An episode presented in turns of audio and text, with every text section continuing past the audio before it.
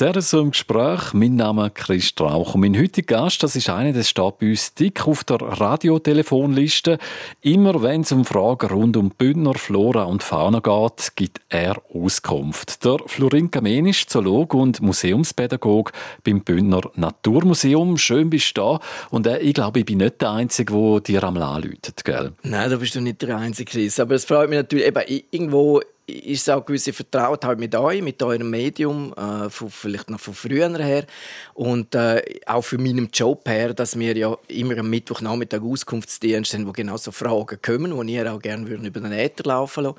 Das ist einmal der, der aber ich meine, in meinem Freundeskreis, äh, es wird immer auch die, die mich kennen, die kriegen jetzt mal ein Bild von irgendwelchen Spuren. Ist das der Wolf gewesen so?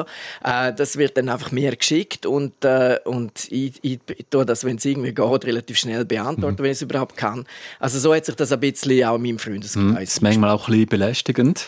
Ja, über die denke ich immer, oh, also jetzt gerade mag ich nicht. Aber ich glaube, die, wo, äh, ich kann das ja auch dann zu später machen und dann kommt etwas anderes dazu. Ich meine, das ist für mich eben hochspannend. Und wenn die Leute so aufmerksam durch die Gegend gehen, profitieren auch wir, dass wir wieder einen Nachweis von irgendetwas haben, wo ich gar nicht gewusst habe, dass es dort gibt. Mhm. Und das ist, dann, dann ist es nicht nervig, nicht nur, also überhaupt nicht am Schluss, sondern eigentlich etwas, was uns auch, also wo mich auch wieder mitbringt. Und lernst du auch selber noch etwas zwischendrin? Unbedingt. Also meine, ich kann das nicht alles einfach aus dem, aus dem Ärmel schütteln und, äh, und da kann ich nachschauen und lerne extrem viel und das ist das Spannende an dem Job. Was ist die Frage, die du in diesen 30 Jahren am meisten gehört hast? Jetzt im, im Zusammenhang mit der Natur draussen äh, ist, ist häufig äh, das sind meistens Zecken, die immer eine Frage sind. Mhm. Und, äh, und wenn, wenn du merkst, es wird so äh, kalt am, im Frühling, es ist zu kalt oder es ist zu warm am Frühling, das sind häufig so Fragen, wo die Leute beschreiben, ja, was machen jetzt Tiere draußen und so. Das sind, die sind häufig. Aber was genial ist, also in letzter Zeit habe ich wahnsinnig viele Spurenbilder von Biber und von Wolfsspuren wo vielleicht dann gar keine sind. Das ist ja wurscht. Aber das sind, da merkst du, jetzt ist etwas Neues rum. Es sind Tiere rum, die wir bis jetzt lange nicht hatten. Und die machen Spuren und die Leute wollen wissen, habe ich jetzt das gesehen oder nicht? Wenigstens Spur. Genau, ist ja total interessant natürlich. Weißt du, was ich werden als Bub? Äh, nein, ja. Zoodirektor. Wow. Ich glaube, wir hätten bestens zusammengepasst. Das wäre, also abgesehen von, ich habe meine Diplomarbeit im Zoo gemacht. Ich bin äh, sehr begeistert von dem Del Hölzli zu Bern. Äh, und das wäre also auch noch etwas gewesen. Äh, aber eben, jobmäßig hat sich das damals nicht ergeben. Aber das äh, Zoologische Garten ist ein sehr spannendes Gebiet, ja. Wobei, ich glaube, der Biologielehrer war es, der dich auf die richtige Spur gebracht hat. Erstaunlich, weil äh, eigentlich hat niemand ihn mögen als Biolehrer. Das du bist der Einzige. Das war streng. Ja. Ähm, aber äh, irgendwie hat mich das gepackt und, äh, und dann bin ich dabei geblieben und das hat mich reingenommen und äh, ich muss sagen, ich bin ganz erstaunt, dass ich dann das Bio gewählt habe und auch durchgezogen habe. Aber je mehr du dich da eintauchst im Studium und mal endlich die blöden Fächer durchgehabt hast, die einfach hast müssen machen wie Mathe, Statistik, Chemie und Physik, also blöd, einfach, den habe ich nicht so gerne gehabt. Und dann wirklich hast du mit der Biologie können arbeiten, muss ich sagen, dann hat es mir den Ärmel reingenommen. Und je mehr das, das Studium gegangen ist, desto spannender ist es geworden für mich. Und dann bist du Mittelschullehrer geworden, gell? Genau, also ich habe ein Diplom, also damals jetzt noch Lizenziat das ich abgeschlossen habe als Zoolog und nachher habe ich noch zwei Jahre das äh, Nachdiplomstudium als Mittelschullehrer gemacht und habe dann auch dürfen noch zwei Jahre als Mittelschullehrer in Biel arbeiten. Ja. Und bist du beliebt gewesen in Biologie? Äh, ich hatte einen schweren Stand, muss ich sagen, weil der Lehrer, wo, wo ich dürfen ersetzen, eigentlich habe ich, habe ich dort nur mein Praktikum, Schlusspraktikum machen, der Arm hat Gehürtelrosen eingefangen, der Lehrer. Und äh, der ist dann ausgefallen für längere Zeit. Die konnten die Stellvertretung übernehmen. Und der war dermaßen beliebt bei den Schülerinnen und Schülern. Und dann komme ich, also ein völliges Greenhorn. Also ich musste kämpfen. Aber äh, ich glaube, ich habe es irgendwie noch gut durchgebracht. Ja. Hm. Und dann eben die Anstellung beim Bühner Naturmuseum als Museumspädagog. Wie kommt man so einen Job? Ja, das war also eine Überraschung. Es war ein, ein, ein Doppeljob. Also 50% Naturmuseum als Vermittler, jetzt bis damals noch nicht in, in den kantonalen Museen. Und nachher noch nebendran 50% äh, als Biologielehrer und Chemie- und Physiklehrer an der Bündner Frauenschule damals. Das sind die angehenden Kindergärtnerinnen, die ich unterrichtet habe, Hauswirtschaft, Handarbeitslehrerinnen. Äh, und das war äh, einfach 50-50 ausgeschrieben. Und ich habe mich dann mal beworben von Bern aus, weil äh, ja, ich, ich eigentlich nicht weg von Bern grundsätzlich, aber jobmäßig habe ich etwas haben und habe per Zufall bin ich im richtigen Moment am richtigen Ort gewesen, und dann habe ich den Job gekriegt Schule bis 98 und nachher äh, bin ich, habe ich voll ins Museum wechseln. Also Genau. seitdem bin ich dort. Und im April hast du das 30-jährige Jubiläum gefeiert. Genau. Erfüllt das einen mit Stolz ein bisschen? Ja, also ich muss ehrlich sagen, jedes, jedes Mal, wenn ich die Zahl sehe, kriege ich einen halben Schock. Ich denke, 30 Jahre, das ist ja wahnsinnig. Das, das ist, äh, ja, so lange bin ich oder noch länger mit meiner Frau zusammen. Aber es ist, es ist eine lange, lange Zeit. Aber ich empfinde es nicht so. Also es, ist, ja, es ist einfach äh, von der Arbeit so abwechslungsreich, dass ich nie das Gefühl habe, ich bin in einem Trott und lege mir jetzt nur noch fünf Jahre, muss ich durchheben, um noch endlich pensioniert zu sein. Im Gegenteil, ich, ich habe das Gefühl, die nächsten fünf Jahre ich freue mich extrem und Jesus Gott, dann darf ich dann nicht mehr ins Museum. Nein, also es ist eine Arbeit, die mich extrem erfüllt und, und äh, auch äh, immer wieder etwas Neues bietet. Die Museumsarbeit ist hochspannend. Kannst denn du in der Natur überhaupt äh, abschalten, wie das andere Menschen machen? Ja, eben. Äh, ich muss es lernen. Also vor allem lerne ich es auch bisschen mit meiner Frau zusammen, wo, wenn wir gehen, laufen, dann haben wir klare Regeln, bis, dort, bis wir dort herkommen, darf ich nicht ewig anhalten nach zwei Metern und wieder etwas suchen, nochmal etwas sehen und so. Äh, und nachher dann, im, zweiten Teil können wir es dann, können wir es dann aufteilen, dass sie dann vielleicht vorausgehen und so. Ich muss es lernen, aber es ist einfach äh, eine unglaubliche Fülle von Sachen, die du kannst erleben kannst, wenn du ein bisschen die Augen öffnest. Und das ist nicht einfach für mich, einfach her sein und sagen, ich geniesse es jetzt. Klar geniesse es, aber eben auf meine Art. Und auch für die Frau ist es nicht so einfach. Nein, nicht immer. Aber äh, sie, sie, le- sie weiß, wie es ist. Ja. Bis zu 300 Schulklassenführungen haben wir pro Jahr. Dazu kommen ein Haufen Vorträge bei dir. Ich glaube, du wirst die auf der Straße erkannt. Äh, Ich weiß nicht, äh, soll in Politik, meinst du?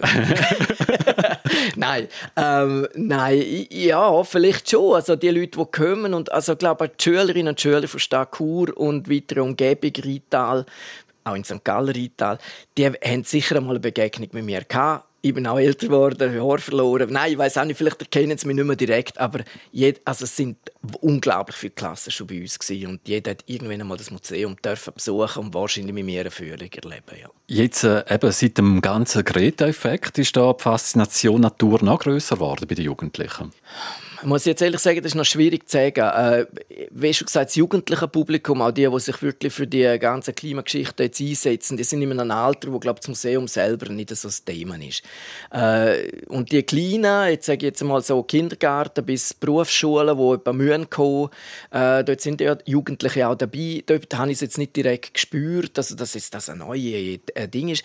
Äh, aber ich glaube, eine Sensibilisierung ist da und auch lässig, dass die Lehrpersonen das wirklich auch ernst nehmen, was sie an naturkundlichen Fächern können unterrichten, obwohl sie dort immer weniger haben, äh, stundenmäßig.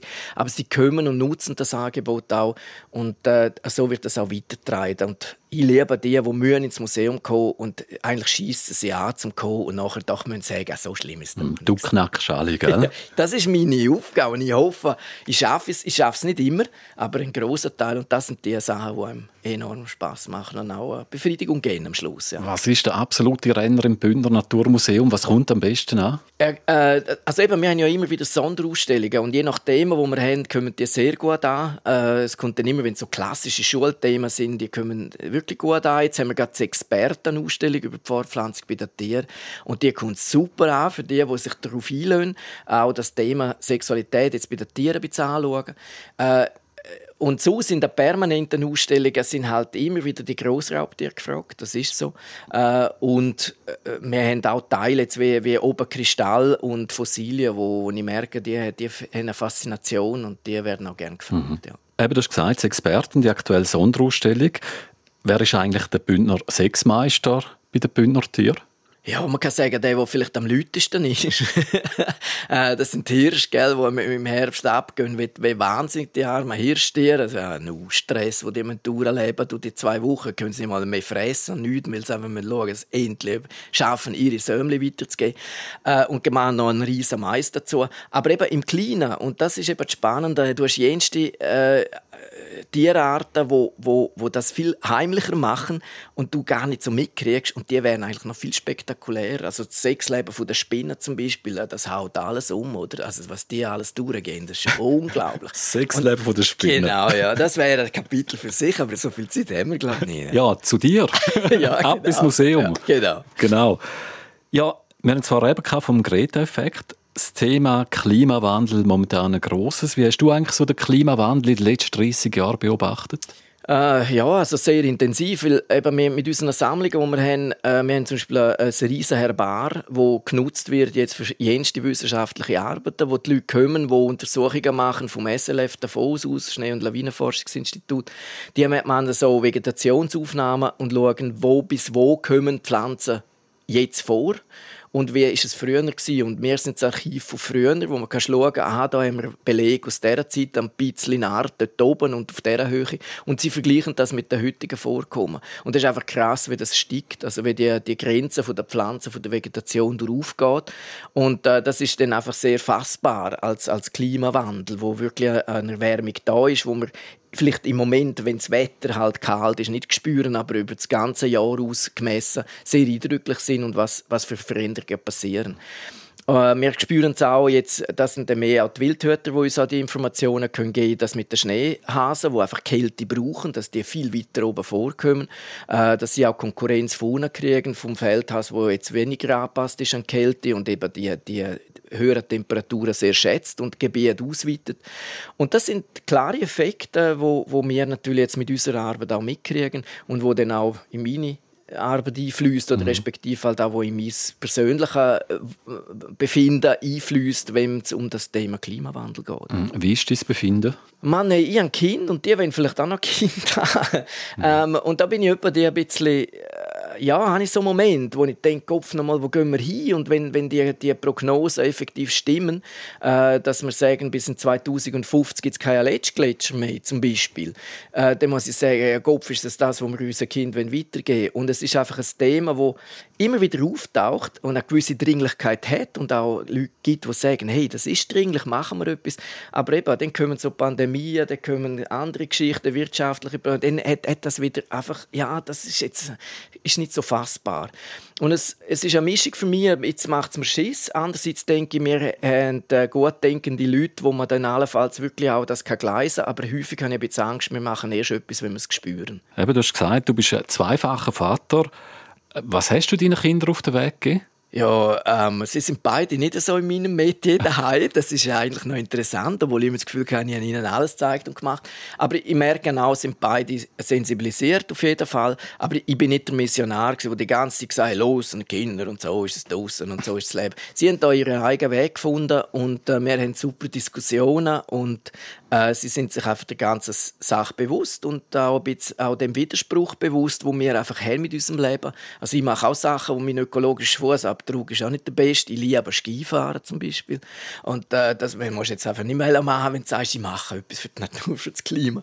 Äh, Skigebiete sind jetzt einfach auch halt äh, Gebiete, wo, wo, wo Energie brauchen und zwar massiv. Aber, aber das möchte ich mir auch nicht. Ne und irgendwo müssen wir einfach so den Weg finden, mhm. dass wir gleich noch vernünftig bleiben und äh, halt auf gewisse Sachen vielleicht verzichten, obwohl es extrem lässig wäre. Mhm. Aber nicht zu viel, weil irgendwo müssen wir auch Qualität haben. Jetzt habe ich gesehen, du bist noch stark bei einer Stiftung engagiert, der Mariposa Stiftung. Genau. Für was genau setzt die sich ein? Ja, das ist eine, eine ganz verrückte Sache. Freunde von mir haben, äh, sind im Bereich äh, tätig, im, im Treuhandbereich tätig und haben dort Kontakt aufnehmen mit einer deutschen Frau, die äh, einen Großteil von ihrem Vermögen hat, in eine Stiftung investieren Und zwar ist sie so Fan von Graubünden, dass sie gesagt hat, sie will das Geld zur Verfügung stellen für die Stiftung, wo es um das Wohl von, von der Kinder Kinder geht in Graubünden. Und so äh, bin ich jetzt in dem Stiftungsrat drin, wir sind ins vierte und äh, haben wirklich die Möglichkeit, dort, wo nötig ist, wenn etwas anfällt, wo, man nicht, äh, wo es wirklich ums Kindeswohl geht, dass wir dort können, können helfen können. Wir haben jetzt viele Projekte, wo, wo wir äh, UMAs unterstützt haben, also unbetreute oder unbegleitete ähm, Migra Migrantenkind quasi, also Flüchtlingskind, dass für die Sachen geschaffen sind, wo, wo sie sonst nicht finanzieren können. Und ein großes Projekt sind Pflegefamilien, wo wir wollen, äh, es gibt so einen Verein, wo, wo das organisiert, dass die Pflegefamilie mehr Kontakt untereinander hat, wo wir viel dazu beitragen, dass das überhaupt möglich ist und noch jenste andere Sachen. Ich sehe, du bist stark engagiert. Ja, also eben, ich schaue auch, dass ich noch für Zeit habe für mich, darum schaffe ich nur 80 Prozent, das ist nämlich noch wichtig. Ja, zum Klarinette spielen, genau. ja, zum Beispiel. Beispiel, genau. Jetzt sagen wir noch aus 30 Jahren Bündner Naturmuseum. Äh, was ist eine Geschichte, die dir speziell geblieben ist? Mhm. Ja, das geht. Da gibt es einige. Äh, wo speziell geblieben sind, sind äh, vielleicht auch so Führungen, die ich gemacht habe mit, mit, äh, mit, mit Jugendlichen aus der wirklich Stadt Zürich. Äh, das sind so, so Sekundar- und Realschüler, wo wirklich merkst, die schießen so dermaßen an, um da in ein Museum zu kommen. Und mit denen einfach das, das herbringen und nicht einfach so, so, so Kommentare hören, leckst der Große im Wow. Und so merkst du jetzt, Kopf, da kannst du die abholen. Die sind wirklich totale Städter und auf ganz einer anderen äh, Geschichte unterwegs. Die holen, das sind wunderschöne Momente. Ähm, und, und blöd ist einfach, wenn du so Führungen machst mit Steinbockhörner und du weißt nicht gerade wohin mit dem Horn und claimst das quasi zwischen den beiden, ist einfach die Führung erledigt gewesen und so Sachen. Das die machst du einmal zum Beispiel und so. Da gibt es jenste Episoden. Da lernen wir daraus, gell? Ja. yeah. ja, ja. Und das sind so die peinlichen Momente. Aber sonst alles ähm, Erlebnisse eben dran in die Bub, wo Inlineskate war mit dem Unihockeyschläger unterwegs und hat eine tote Ratte gefunden, hat er sie vorne auf die, Kehle vom Unihockeystock und ist ins Museum gefahren und hat das in den Eingang gebracht. Was ist mit dem? Das sind so die, die schönen Momente, die man hat und, äh, und auch genießt bei dieser Arbeit. Florin Kamenisch, nochmal Gratulation zu deinem 30-jährigen Jubiläum. Vielen Dank. Es war mir eine grosse Freude. Tier- und Menschenfreund kann man bei dir sagen. Ja, also es braucht beides, weil äh, wir sind alle Teil von dieser Natur. Ja.